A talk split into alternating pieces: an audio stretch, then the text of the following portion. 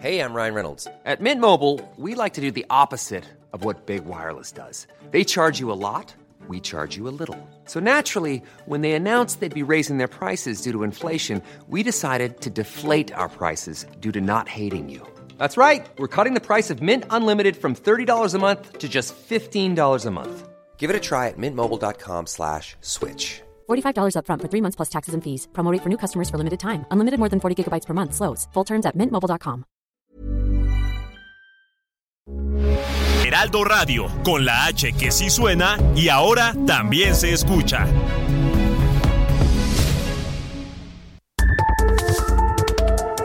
Las coordenadas de la información.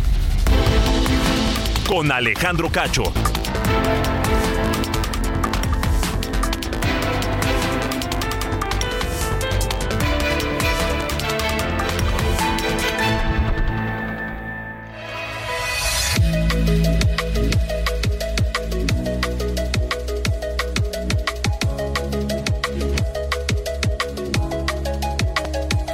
¿Qué tal? Muy buenas noches. Son las 8 con un minuto, 8 de la noche con un minuto, tiempo del centro de la República Mexicana. Bienvenidos a las coordenadas de la información este miércoles 23 de agosto de 2023. Yo soy Alejandro Cacho y les saludo con enorme gusto a ustedes que nos escuchan a través de la cadena nacional de Heraldo Radio en toda la República Mexicana y también a través de Now Media Radio en los Estados Unidos. Un fuerte abrazo para todos a nombre de este equipo con Diana Bautista en la jefatura de información, Ángel Arellano en la producción general y Ulises Villalpando en los controles.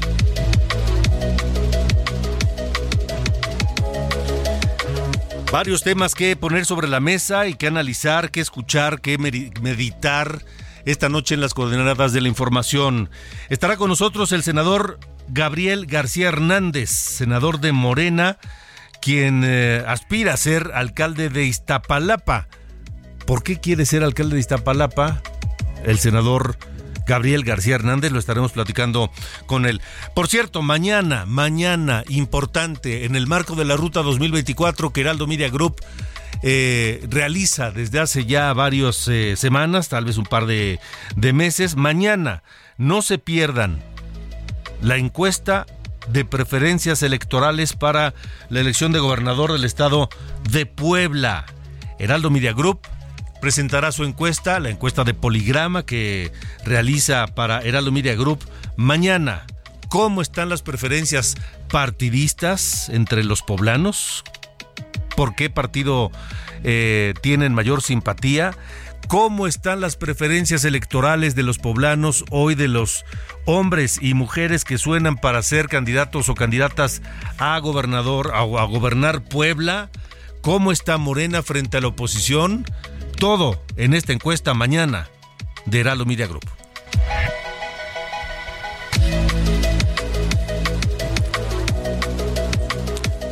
También hoy se cumplen 10 meses, 10 meses, no, 10 días, perdónenme, 10 días, 10 días, desde que productores de limón suspendieron actividades en Apatzingán, Michoacán, luego de recibir amenazas por parte de grupos criminales, quienes además de cobrar derecho de piso, buscan decidir si se corta o no se corta el limón.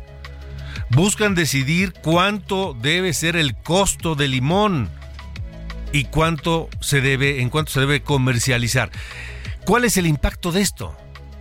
Es un impuesto que, que, valga la redundancia, impone el crimen organizado a los productores de limón, pero sabe que al final a todos nosotros, porque todos nosotros terminamos pagando el precio de este y de todos los demás productos. Lo estaremos platicando esta noche aquí en las coordenadas de la información con Juan Carlos Anaya, director del Grupo Consultor de Mercados Agrícolas.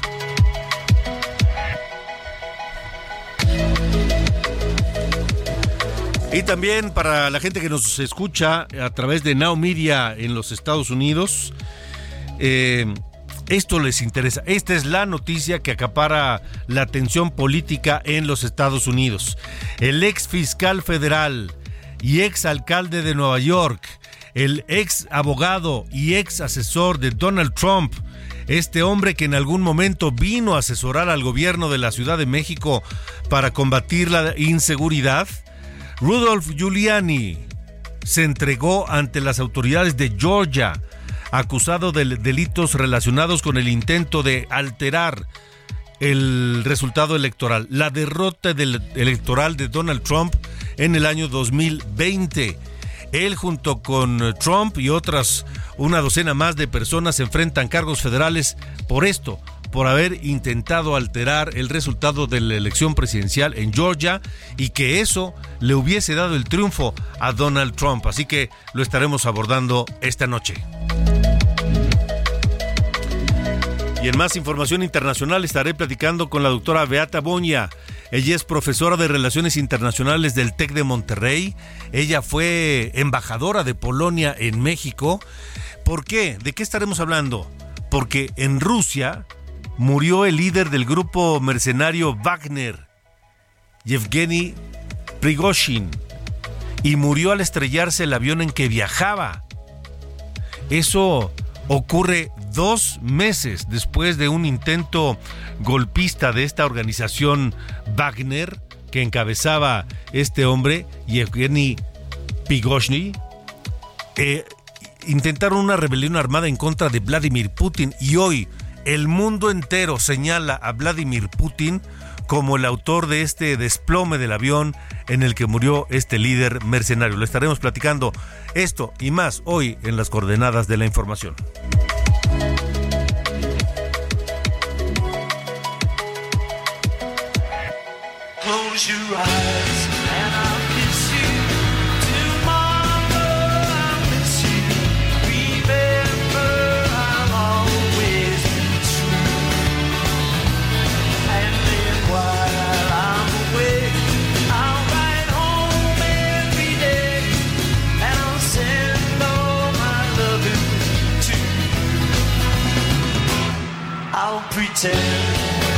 Bueno, y anoche lo comentábamos al inicio de esta misma emisión, ayer, y se confirmó hoy la noticia, mi querido Ángel Arellano, Paul McCartney vendrá a México. Efectivamente, Alejandro, buenas noches. 14 de noviembre en el Foro Sol. En el Foro Sol, hoy por la mañana te compartía. Sí, señor. La, información que a su vez me compartió otra vez nuestro ingeniero Gustavo Martínez, que también bitlémano de corazón. Muy bien, muy bien. Ya estamos ahí delucidando cuáles eran los boletos y lo que nos sorprende es que pues después de todo no están tan caros, eh, Alejandro, como uno se esperaría. En los precios oficiales. Eh, sí, exactamente. Y en, y en los precios que se están manejando ya aunque sean oficiales de los conciertos recientemente, Taylor, por ejemplo, Taylor Swift, que por ejemplo mañana es su primer concierto aquí en México, pues estuvieron manejando precios pues bastante altos. Aquí lo que la información que tenemos es que con cargos sería 13.680 el más caro, platín, el diamante. Diamante. Y el más barato, 816 pesos, naranja C. Así que eh, no está tan así. en el Foro Sol. En el Foro Sol. Digamos que de ahí hacia abajo serían 7.900 cerrados, 7.000, 6.000, 5.300, 4.000. O sea, hay opciones. Hay opciones, así que Ahí está ya Paul McCartney ya confirmado y la preventa el primero de septiembre. Me parece muy correcto, pues ya, ya estoy, ya estoy haciendo mi, ah, mi cochinito, ya estoy ahorrando. A las 2 de la tarde, así que hay que formarse ahí en la fila que dice tienes dos mil antes que tú, pero hay que aguantar un ratito y sí, sí, Así es, así es, así es. Muy bien, muy bien. Pues este ahí estamos formados ya para. Ahí, ahí, vamos a estar pendientes, Alejandro. Bueno, muy bien. Bueno, gracias. Gracias.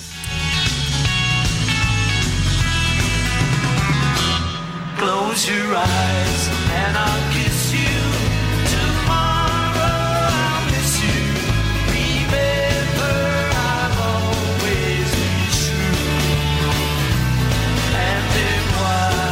Las coordenadas de la información.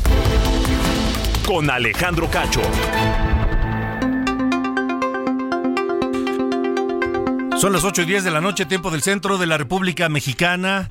En los Estados Unidos, les decía, la atención política está centrada en dos cosas. En el debate de los aspirantes republicanos a la candidatura presidencial que se, que, se lleva a cabo y en esta decisión de un ex abogado de Donald Trump, ex asesor de Donald Trump, ex fiscal federal, ex alcalde de Nueva York, y hay que decir, yo lo agregué, también vino a la Ciudad de México asesorar entonces al gobierno no sé si era de, Andrés Manuel López Obrador o de Marcelo Ebrard, cuando Alejandro Gertz era jefe de la policía. Rudolf Giuliani. Rudolf Giuliani se entregó hoy a las autoridades de Georgia acusado de cargos federales para intentar alterar el resultado de la elección presidencial de 2020. Una docena de personas están acusadas por esto, incluido el mismo Donald Trump. Juan Guevara, ¿cómo se siente el pulso de esta noticia allá en Estados Unidos? Te saludo, te saludo, buena noche. Mi querido Alejandro, buenas noches. Bueno, así es, fíjate que hoy a eso de las 12 del día, tiempo el centro de México, eh, Rudy Giuliani, pues se entrega en la cárcel del el condado Fulton en Atlanta. Eh, el juez le dio hasta el viernes para entregarse, él se entrega un día antes eh, y o dos días antes y le ponen una fianza, sale libre con una fianza de 200 mil dólares. ¿Esto qué significa? Significa que es arraigado en la cárcel de eh, el condado Fulton en, Atlanta y bueno, ahí eh, con esta fianza de 200 mil dólares va a enfrentar su proceso en libertad. Ahora, esto es, es bastante contundente porque los tres abogados de Donald Trump, que es Rudy Giuliani, Sidney Powell y Jenna Ellis, son tres abogados que se entregan el día de hoy eh, de bandera voluntaria a las autoridades y esto en relación a las a las afirmaciones que hicieron ellos de que pues hubo fraude electoral en las elecciones del 2020. Mañana Donald Trump se espera que se entregue en, en Atlanta a eso de las 12 del día del día de mañana y bueno, pues obviamente es el tercer cargo criminal o el tercer juicio criminal que enfrenta el expresidente Trump. Lo que llama mucho la atención, Alejandro, es, bueno, primero, el hecho de que el, el ex abogado de Trump se haya entregado, ¿no? Pero que el, el debate eh, republicano a nivel nacional es en este momento que estamos eh, hablando y que Donald Trump decide no asistir a este debate. Este debate es televisado por la cadena Fox. Eh, obviamente estamos siguiendo este debate bastante cerca, pero Donald Trump decide no ir a este debate. obviamente él lleva el 53% de las preferencias electorales de los republicanos y él decide y le dice a la gente de Fox, no voy a estar, la gente ya me conoce, no necesito ir al debate, y es lo que está eh, eh, presentando en este momento. Eh, aquí el tema es lo mismo, esto que hemos platicado tú y yo en tu espacio, esto que está sucediendo con Donald Trump, el hecho de que les, le, tengan un tema de enjuiciarlo por esto, por la elección presidencial, o, o, enjuiciarlo por las afirmaciones que dice que hubo fraude electoral, eh, pues le está ayudando. Y sí, Rudy Giuliani eh, trabajó de cerca, muy de cerca, con López Obrador, trabajó muy de cerca con Marcelo Ebrard, eh, son cuates, le pagaron dinero a Rudy Giuliani para asesorar a la, a la, a la, a la Ciudad de México contra el crimen. Acuérdense que Rudy Giuliani hizo un gran trabajo gran trabajo cuando fue regente de la ciudad de Nueva York en el 911. Eh, y bueno, pues eh, lo contrata la Ciudad de México a través de López Obrador y a través de Ebrar para poder eh, erradicar o ayudar a erradicar la violencia que, se, que existía en la Ciudad de México. Se conocen bien, son cuates, tuvieron relación de negocios y mediante Rudy, Rudy Giuliani, pues hubo muchas conversaciones tras bambalinas entre López Obrador, Marcelo Ebrard y Donald Trump. Bueno, pues vamos a ver cuál es el destino de, de Giuliani y qué curso toma este juicio contra Trump y coacusados, entre ellos Rudolf Giuliani, para, de, un cargo que no es menor, o sea, el cargo es muy grave, haber intentado alterar la elección de Georgia que le habría permitido alterar el resultado de la elección presidencial de 2020, ni más ni menos, ¿no? Sí, es correcto, es un grado criminal fuerte y por esto pudiera estar Donald Trump 18 años en la cárcel. Es decir, si lo si lo si lo si lo, si lo declaran culpable, a menos de que sea presidente, puede pisar la cárcel. Wow, bueno, pues lo vamos a estar siguiendo con interés. Gracias, Juan. Juan Guevara, saludos allá. Un abrazo. Igualmente para ti. Saludos. 8 con 14. Las coordenadas de la información. Con Alejandro Cacho. Continuamos en las coordenadas de la información. Está esta noche con nosotros el senador de Morena, Gabriel García Hernández, el senador por la Ciudad de México, que pues viene y levanta la mano y dice, yo quiero ser alcalde de Iztapalapa. Senador, bienvenido, gracias por estar acá. ¿Qué tal Alejandro? Con el gusto de estar contigo. Igualmente, igualmente. ¿Oriundo de Iztapalapa? Vivo en Iztapalapa. Ah, ok. Orgullosamente. Ajá. Y por eso dice, yo quiero ser. Estoy construyendo primero un proyecto que se llama Sentimientos de Iztapalapa. Lo acabo de presentar. Tiene cuatro ejes fundamentales. Porque hoy en día lo que necesitamos es pensar primero en el proyecto, después en la organización política y después en la persona. Hay que empezar por lo de fondo que es el proyecto. Sentimientos de, de Iztapalapa tiene cuatro ejes y el primero me lleva como legislador a levantar la nueva bandera de la 4T, que es la defensa y protección del agua en la Ciudad de México. ¿Esa es la nueva bandera de la 4T? Esa es la bandera porque eh, tenemos eh, tres pasos para llevar el agua a Iztapalapa.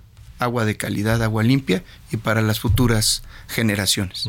El primer paso es la aprobación de una ley general de aguas que está ahí, Diez años llevamos con el eh, procesamiento de las propuestas para proteger el vital líquido, garantizarlo para las futuras generaciones.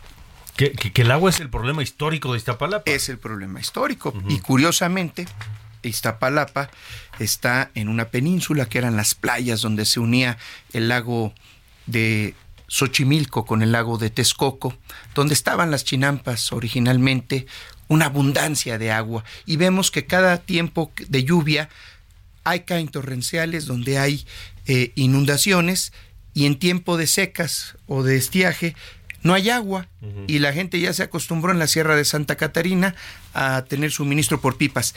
Hay que construir la infraestructura, el proyecto se llama Agua para Iztapalapa y una vez aprobada la Ley General de Aguas, el segundo paso es el desarrollo de un proyecto para una solución integral. ¿Cuál sería esa solución? Dice, dice senador que hay que construir infraestructura. ¿Qué, qué, obras se requieren? Pues mira, eh, tenemos que millones de metros cúbicos del agua pluvial, como ves, inunda las calles en tiempo de agua. Lo que tenemos que hacer es construir la infraestructura, pozos de absorción para regresarle a la madre tierra el agua que año con año choca con el pavimento en esa cordillera desde el Cerro de la Estrella, Huixachtepetl, hasta 12 eh, volcanes hasta llegar a la Sierra de Santa Catarina, que como todas las sierras, eh, ahí es una atracción de humedad de manera natural, que a la hora de bajar la tenemos que regresar a los mantos freáticos.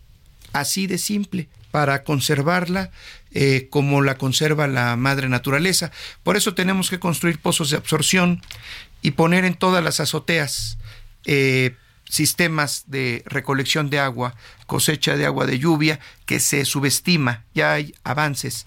¿Y por qué hacer esto? Pues porque eh, el agua que se extrae del subsuelo, pues un día se puede terminar toda esta agua que se desperdicia, que se revuelve con las aguas negras, que se va prácticamente por la coladera, la podemos reciclar, la podemos regresar a su punto de origen, que es el subsuelo, la madre tierra, y tener una segunda oportunidad. Esto requiere una inversión, imagínate, de 12 mil millones de pesos. No es nada menor. No es nada menor. Y el presupuesto de Iztapalapa es de 6 mil millones al año. Necesitamos dos veces el presupuesto de Iztapalapa. Por eso este eh, problema para resolverlo de fondo y además arreglar todas las tuberías porque la mitad del agua se pierde por eh, el, problema de las tuberías y los drenajes, que no son suficientes o están ya prácticamente destruidos y no han podido crecer porque son obras que van por abajo, no se ven. Pero ahora, esos 12 mil millones de pesos serían para todas las obras necesarias, porque no es una. Exactamente. Son, son varias. ¿Y de dónde sale esa cifra? Mira, Hace poco, eh, hace un año exactamente, el presidente me encargó eh, un proyecto hídrico que en la laguna, en el norte del país, me encargó eh, poder llegar a un consenso para la construcción de un acuífero y dotar a la región lagunera de agua saludable. Ahí la decisión del presidente fue invertir 10 mil millones de pesos al inicio. Después nos dimos cuenta que había que, pues, no solamente eh, construir el acuífero, sino que también había que regenerar todos los ramales y las tuberías. Creció a 14 mil millones de pesos. Esa decisión del presidente nos lleva a pensar que un problema similar que se vive en Iztapalapa, se puede hacer esta inversión, pero con miras al siguiente proyecto. ¿Qué voy a hacer? Primero, necesitamos un marco legal, porque hay que controlar, entre otras cosas, la sobreexplotación de los acuíferos.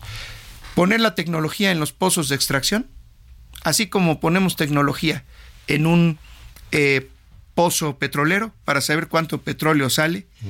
Lo mismo necesitamos hacer con el agua para hacerla sustentable y que no haya un comercio negro e ilegal del agua. Esa tecnología en los pozos para vigilar la extracción con comités ciudadanos de Contralorías de Vigilancia del Vital Líquido en Iztapalapa, más la construcción de pozos de absorción y la cosecha del agua de lluvia, necesitamos 12 mil millones de pesos. ¿Cómo lo podemos lograr? Bueno, pues estoy convocando a los tres pasos para resolverlo.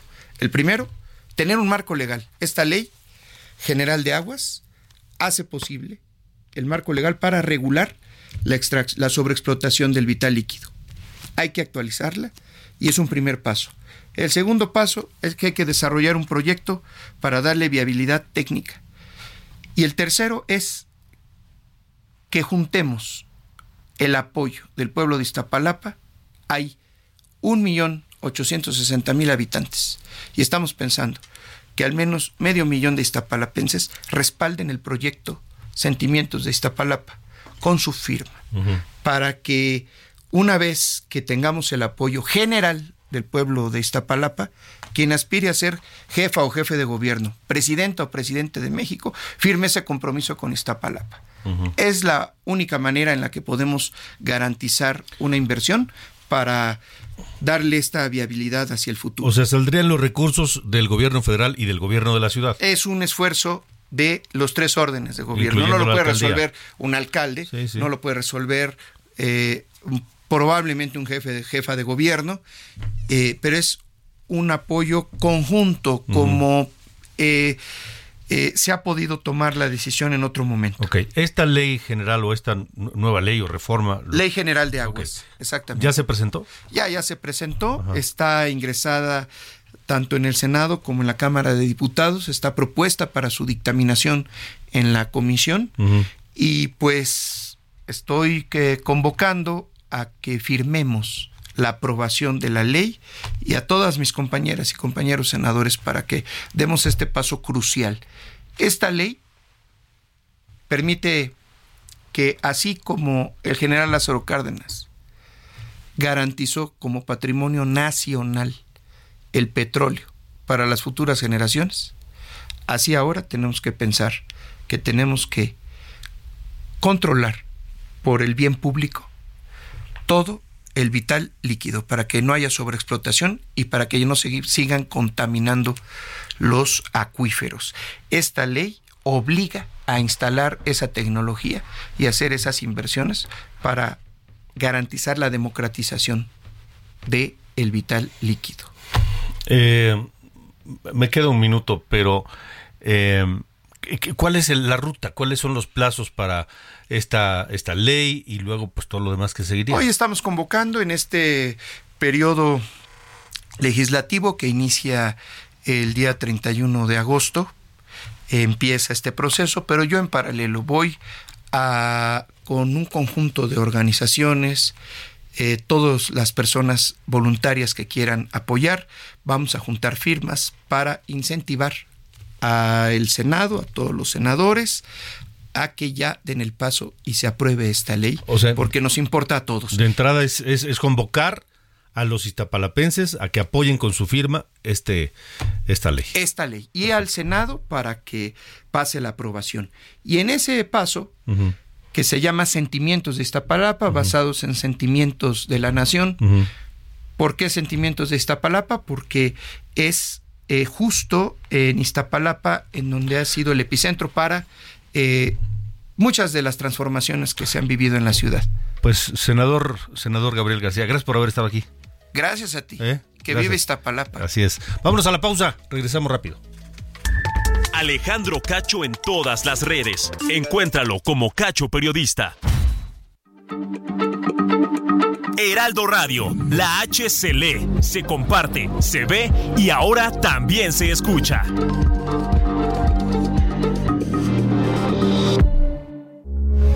Heraldo Radio, con la H que sí suena y ahora también se escucha. Las coordenadas de la información. Con Alejandro Cacho.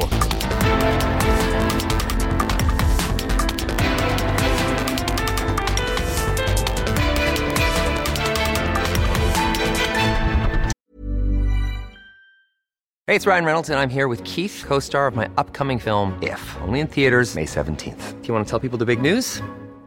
All right, I'll do it. Sign up now and you'll get unlimited for $15 a month in six months of Paramount Plus Essential Plan on us. Mintmobile.com slash switch. Upfront payment of $45 equivalent to $15 per month. Unlimited over 40 gigabytes per month. Face lower speeds. Videos at 480p. Active Mint customers by 531.24 get six months of Paramount Plus Essential Plan. Auto renews after six months. Offer ends May 31st, 2024. Separate Paramount Plus registration required. Terms and conditions apply if rated PG.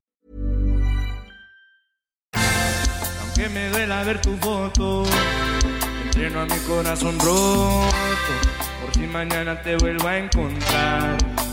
Ya no sé disimular, llamo y no te puedo hablar. Tu recuerdo no se va, no se va, no se va.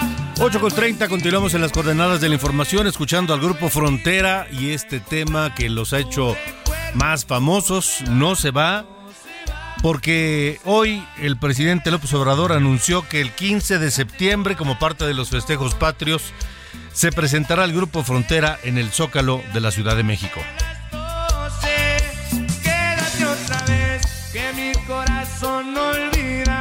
Amor así no se olvida no se va, no se va, no se va. Quédate otra vez, quédate toda la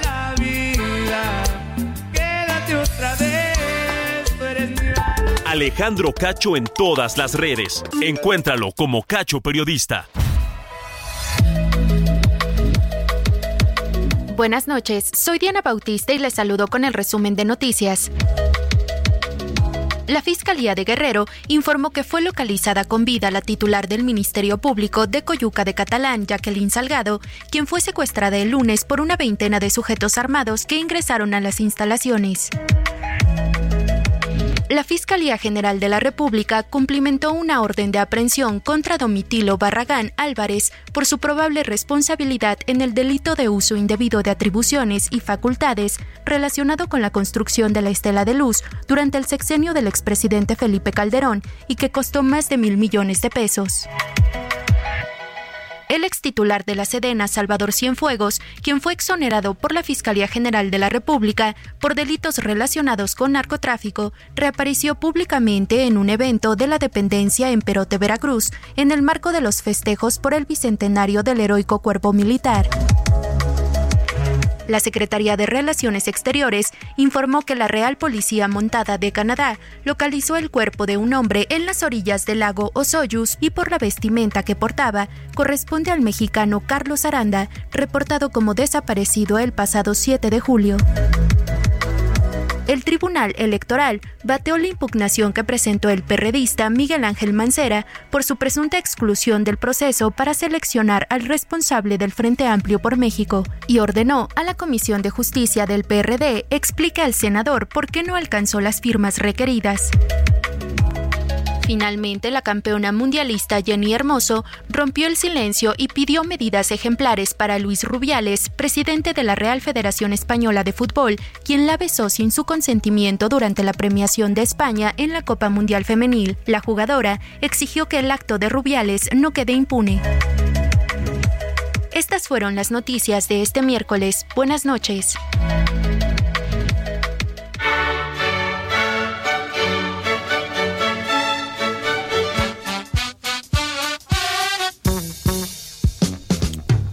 ¿Qué pasa, mi querido Carlos Allende? Buenas noches. Mi estimado señor Cacho, ¿cómo está? Buenas noches a toda la gente que nos escucha a través del Heraldo Radio en las coordenadas de la información. Hoy, eh, pues el INAI debe de estar desempolvando todo el mobiliario del Pleno, porque a partir de que se notifique la resolución podrán sesionar con solamente cuatro de sus miembros. Se acordarán que esta decisión ya medio pintaba para darse porque eh, el Pleno de la Corte, en una controversia constitucional, em, resolvieron que era, eh, que, más bien se habían incumplido las obligaciones del Senado eh, para pues nombrar a las vacantes que el INAI necesita para sesionar. ¿Qué es lo que pasa? Entonces el INAI fue a reclamar, decir, oye, carnal, me estás dejando aquí sin operar y a la par no se está garantizando el, el derecho al acceso a la información y transparencia que tiene, que tiene la ciudadanía mexicana, ¿no? Que tenemos todos. Esa era la contraposición, ¿no? Era decir, oye, pues si el Senado no hace su chamba, eso no quiere decir o no tiene por qué pasar que el resto de la ciudadanía tenga que ver bloqueado, que ver anulado su derecho al acceso a la información. Eso fue más o menos el peso de la decisión que tuvo la eh, segunda sala después de decidir para eh, darle autorización, eh, digamos, temporal en lo que el Senado se digna hacer su trabajo para que sesione con cuatro personas en vez de cinco como lo prevé la ley. El eh, proyecto, la propuesta vino del ministro Javier Laines y apoyada por Alberto Pérez Dayán y Luis María Aguilar, ¿no? Este, este ministro, ¿no? Que ha estado en la, en la mira del presidente toda la semana por haber dado la eh, suspensión a Chihuahua y a Coahuila para que no eh, repartan los libros de texto. Entonces fue una votación de tres contra uno. El voto en contra fue Yasmín Esquivel. Y pudo haber habido un segundo de Loreto Ortiz, pero ella no se presentó a la sesión de la segunda sala porque, digo, quién sabe, no andaba pidió un permiso, no se presentó y al final la resolución pasó, así que el INAI podrá sesionar temporalmente y en lo que el Senado reitero, se digna hacer su trabajo, podrá sesionar con cuatro personas. Y así ya van a poder ir despachando, y menos mal, estos recursos de revisión que se hacen a través de la Plataforma Nacional de Transparencia para garantizar y argumentar en favor de nuestro derecho a la información. Me parece, digo, es una medida excepcional, esto no tendría por qué estar pasando, pero si en los senadores, sobre todo de la mayoría, se pusieran de acuerdo, quisieran hacer su trabajo, no estaríamos metidos en este embrollo.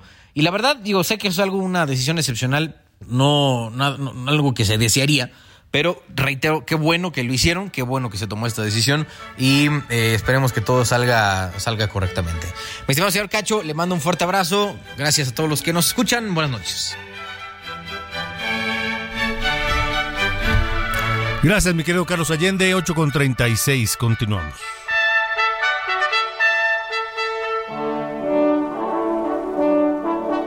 Las coordenadas de la información. Con Alejandro Cacho. Bueno, el gobierno de Chihuahua dio a conocer en un comunicado detallado, un poco extenso, pero detallado, algunas de las principales razones por las que promovió la controversia constitucional ante la Suprema Corte de Justicia para evitar la distribución de libros de texto gratuitos que elaboró la Secretaría de Educación Pública. Como resultado de esa controversia, los ministros de la Corte determinaron la suspensión temporal del reparto de los materiales en Chihuahua por posibles violaciones a los procedimientos para la realización de los contenidos. El Estado de Chihuahua informó que han sido detectados, escuche bien, han sido detectados más de 200 errores 200 errores pedagógicos, didácticos, de contenido y de organización que llevaron a cuestionar su entrega en defensa de los niños y las niñas. Pero mire, vámonos a los puntos. ¿Cuáles son los puntos que expone el gobierno de Chihuahua para justificar esta controversia constitucional y su oposición a que sean utilizados en el Estado estos nuevos libros de texto de la 4T? Eh, dice eh, este comunicado, ¿por qué se cuestiona el uso de los libros de texto? Punto número uno. Contienen una gran carga ideológica. Promueven la lucha entre ricos y pobres al satanizar el desarrollo personal y social. Presentan la historia reciente con la interpretación del gobierno federal actual, lo que polariza una lógica de buenos contra malos. Punto 2. Promueven la hipersexualización de la niñez y dicen, entendemos la relevancia de la educación sexual de niñas, niños y adolescentes, que ha sido incluida en los libros de texto durante 20 años. Sin embargo, estos libros, en estos libros, no se respetan las etapas de desarrollo al presentar información y actividades que pueden inducirlos a riesgos y confusiones en su vida sexual. 3. Distorsionan la inclusión y en algunos casos discriminan. En el libro de primer grado de primaria buscan enseñar el sistema braille a niños que aún no saben leer ni escribir. Y la inclusión es tratada como contenido sin empatía por el otro. 4. No toman en cuenta a los padres en el proceso educativo. En ninguno de los programas ni libros de los maestros está prevista la participación u opiniones de padres de familia al presentar prácticamente al Estado como tutor de los menores de edad. En Chihuahua, las madres y padres de familia siempre han sido tomados en cuenta y se busca que estén lo más cerca posible del proceso educativo de sus hijos. 5. Carecen de metodología para enseñar a leer y a escribir, lo más básico. Carecen de metodología para enseñar a leer y escribir. Exponen un ejercicio poco articulado y no adecuado porque los alumnos están en el inicio de su alfabetización. Luego dice, desaparecieron materiales de lectura de autores clásicos, lo que impide la práctica y limita los recursos de lectura y el acceso a la literatura universal. 6. Falta metodología para enseñar matemáticas. Increíble. En estos libros, por cada cinco temas sociales, hay solo uno de matemáticas hay errores en su planteamiento, está lleno de definiciones, faltan problemas y ejercicios por resolver.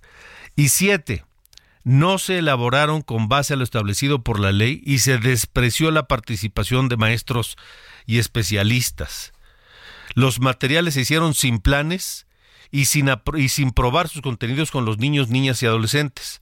Los libros deberían empezar su implementación en primer grado como prueba y después hacer los ajustes necesarios. Sin embargo, optaron por cambiar todos los libros sin publicar los planes de estudio. Y sigue este comunicado, que es, les digo, muy, muy detallado y son los siete puntos que justifican por qué el estado de Chihuahua, y estas son solo algunas de las razones por las que promovió la controversia constitucional ante la Suprema Corte de Justicia de la Nación. La andanada contra la gobernadora Maru Campos sigue desde Palacio Nacional. Ahora se extendió al gobernador Riquelme de Coahuila. Pero los hechos académicos, puramente académicos, son estos que les acabo de decir. ¿Se imaginan? Más de 200 errores pedagógicos, didácticos, de contenido y de organización. ¿Así es como pretenden que se eduquen nuestros hijos? 842. Alejandro Cacho en todas las redes. Encuéntralo como Cacho Periodista. Saludo esta noche a Juan Carlos Anaya, director del Grupo Consultor de Mercados Agrícolas, porque otra vez el tema del limón, su producción y el acoso del crimen organizado que afecta la producción, el transporte y la comercialización del limón. Juan Carlos, buena noche.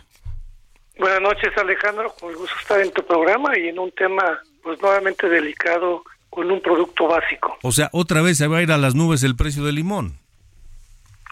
Pues este lo vemos así, ya ha venido subiendo un poquito, pero con esto de esta semana del paro de los cortadores de cortar el limón por el tema de que ya pues, los productores ya no están de acuerdo en pagar los derechos de piso que ya llevan más de 10, 11 años, que empezaron pagando 20 centavos, luego 50, 80 y hoy les están exigiendo unos 50 que representa actualmente del precio del limón un 8-10% en virtud, en virtud de que el limón en la zona de Apatzingán del mes de julio ha subido de 13.50 a 17 pesos y bueno, piden su parte pues esta delincuencia organizada que son varios grupos y que la realidad este pues es lamentable que los productores tengan que padecer esta situación donde no hay una medida inmediata del gobierno federal, estatal y municipal para atender este flagelo que tienen los productores limoneros. O sea, el narco quiere decidir si se corta o no el limón. quiere decidir el costo del kilo de limón y quiere decidir cómo se comercializa. ¿Estoy en lo correcto? No, ¿y cuánto se tienen que llevar?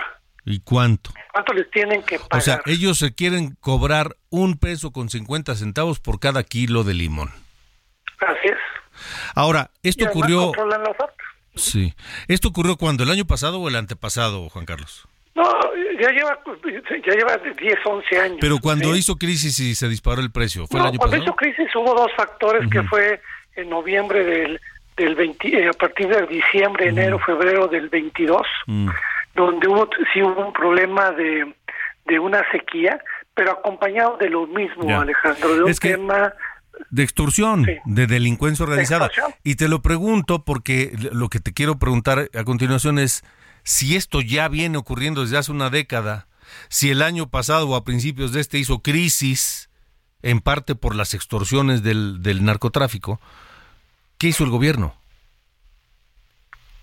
Pues, eh, pues nada más de- dice el gobierno del estado que si no presentan denuncias, pues ellos se vuelven también responsables, copartícipe, pero la realidad, pues parece que no entiende el gobierno del estado que a veces este hacer denuncias con la vida de las gentes que lo hacen, porque no hay un tema que proteja, no hay un Estado de Derecho, no hay un tema inteligente, un protocolo para que estas gentes no sean este, amenazadas, ya que ha habido en esas regiones de Apatzingán mucha renta, eh, muchos productores que han tenido que rentar porque pues ya no aguantan las extorsiones, las amenazas y tampoco exponerse.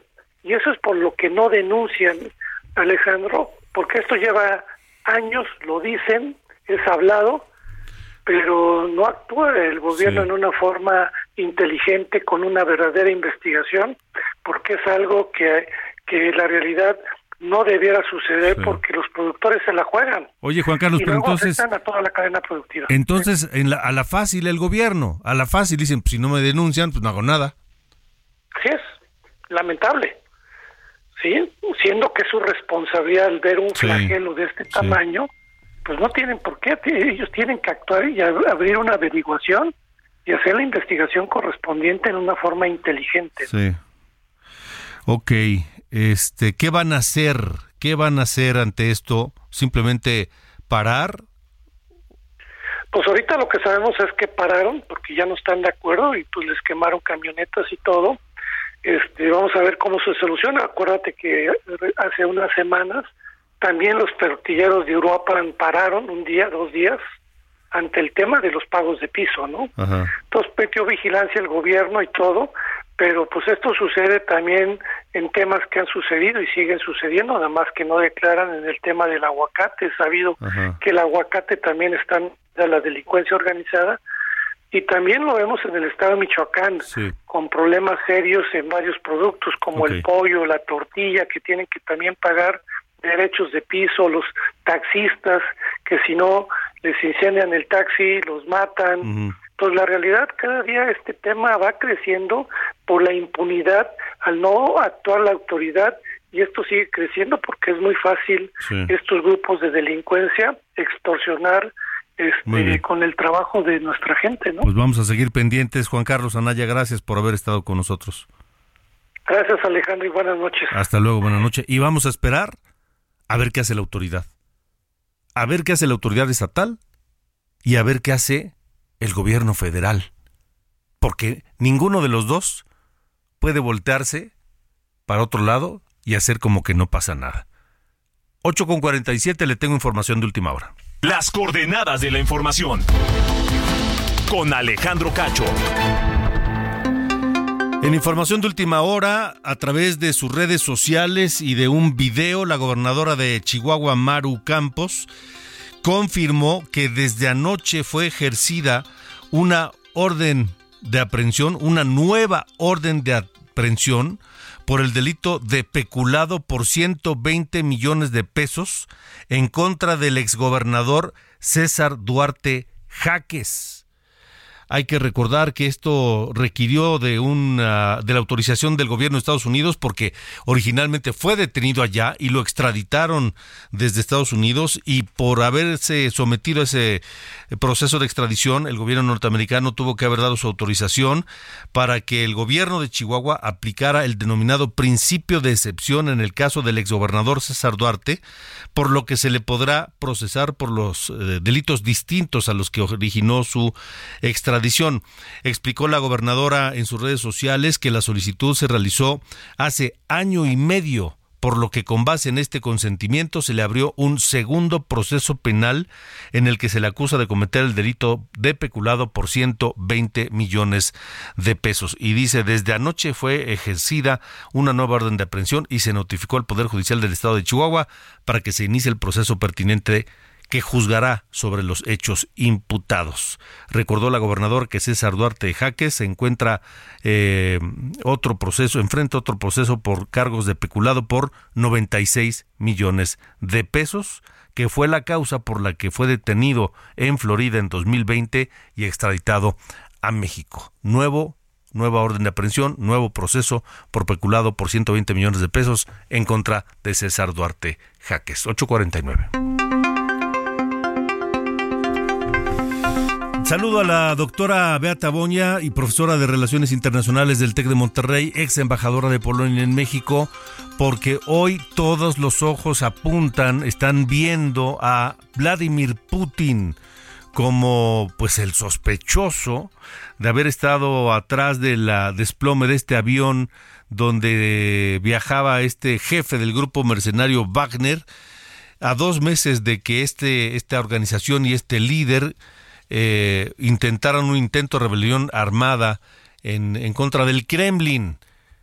Doctora Beata, gracias, buenas noches. Buenas noches, Alejandro. Un gusto saludarte. Pues, pues sí, efectivamente, nuevamente hablamos de Prigozhin, jefe del grupo paramilitar Wagner, y en esa ocasión, pues probablemente de su muerte. Eh, que llega dos meses después de la sublevación que él eh, organizó eh, contra el Ministerio de Defensa de Rusia, contra, con, una marcha incluso hacia Moscú.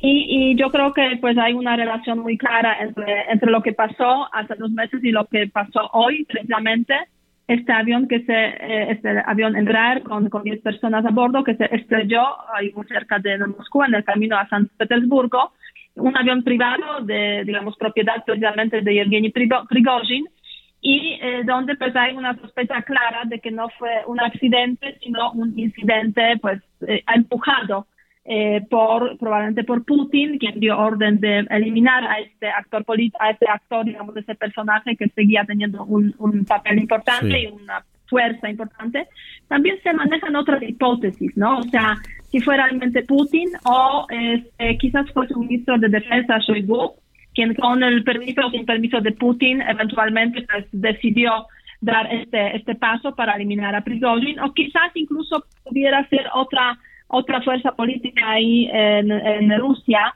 eh, que quiere dar una señal también a Putin para que pues cambie o hacer presiones hacia Putin eh, para que cambie su política externa o su política interior. O sea, la verdad es que aún estamos mm, como muy, muy, es demasiado temprano para, para tener como las conclusiones definitivas, eh, porque hay aún poca información, pero yo creo que nadie tiene duda que no fue un accidente, o sea, no fue un accidente generado por razones técnicas o por algún error humano, sino un eh, pues una un, eh, un, incidente pues provocado por otras fuerzas relacionadas con el poder en Rusia. ¿Cómo podría afectar a Putin si se llega a confirmar que fue el Kremlin con o sin su permiso, si fue la orden de él o no? Quien eventualmente habría derribado este avión y matado a, a Prigozhin. Mira, en Rusia nunca eh, se va a este, mm, llevar a cabo una investigación que pusiera eh, mm, en una luz inadecuada a Putin. Quiero decir que la verdad es que en la Federación Rusa la investigación que ya inició pues también se están manejando, por lo que han comentado, eh, algunas hipótesis, también una hipótesis de que fue un atentado terrorista. Yo me pregunto a quién van a acusar de terrorismo. Pero eh, lo que estoy comentando es que es muy poco probable que en, el, en, las, a las autoridades rusas o los canales de comunicación oficiales de Rusia eh, pues em, salgan con esa con esa información. Pues lo que obviamente estamos viendo es cómo funciona el Estado ruso y pues sabemos muy bien que durante los últimos meses del último año, pues ha habido también varias personas que murieron en circunstancias pues sospechosas, cayéndose de las ventanas, por ejemplo, o este, en accidentes o cometiendo, suicidios también muy muy sospechosos.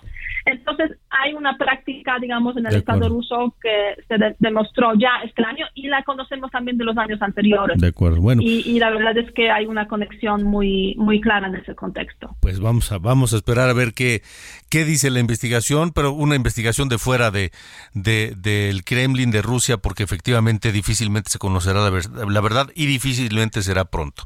Doctora Beata Boña, gracias por haber estado con nosotros. Muchísimas gracias y buenas noches. Hasta luego, buena noche. Hasta luego. Y sí, vamos a esperar a ver en qué termina este asunto. Nos vamos con música, algo, algo de música, aunque sea para irnos. You live only once, son The Strokes. Julián Casablanca, este cantante y compositor norteamericano, conocido por ser vocalista de esta, de esta banda, hoy, 23 de agosto del 78, nació en Nueva York, cumple 45 años. Así nos vamos. Pásela bien, buena noche.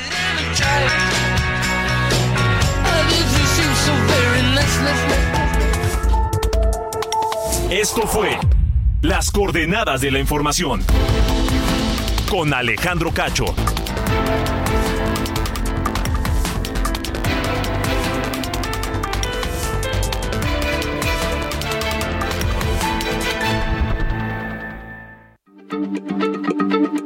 Heraldo Radio, la H se lee, se comparte, se ve y ahora también se escucha.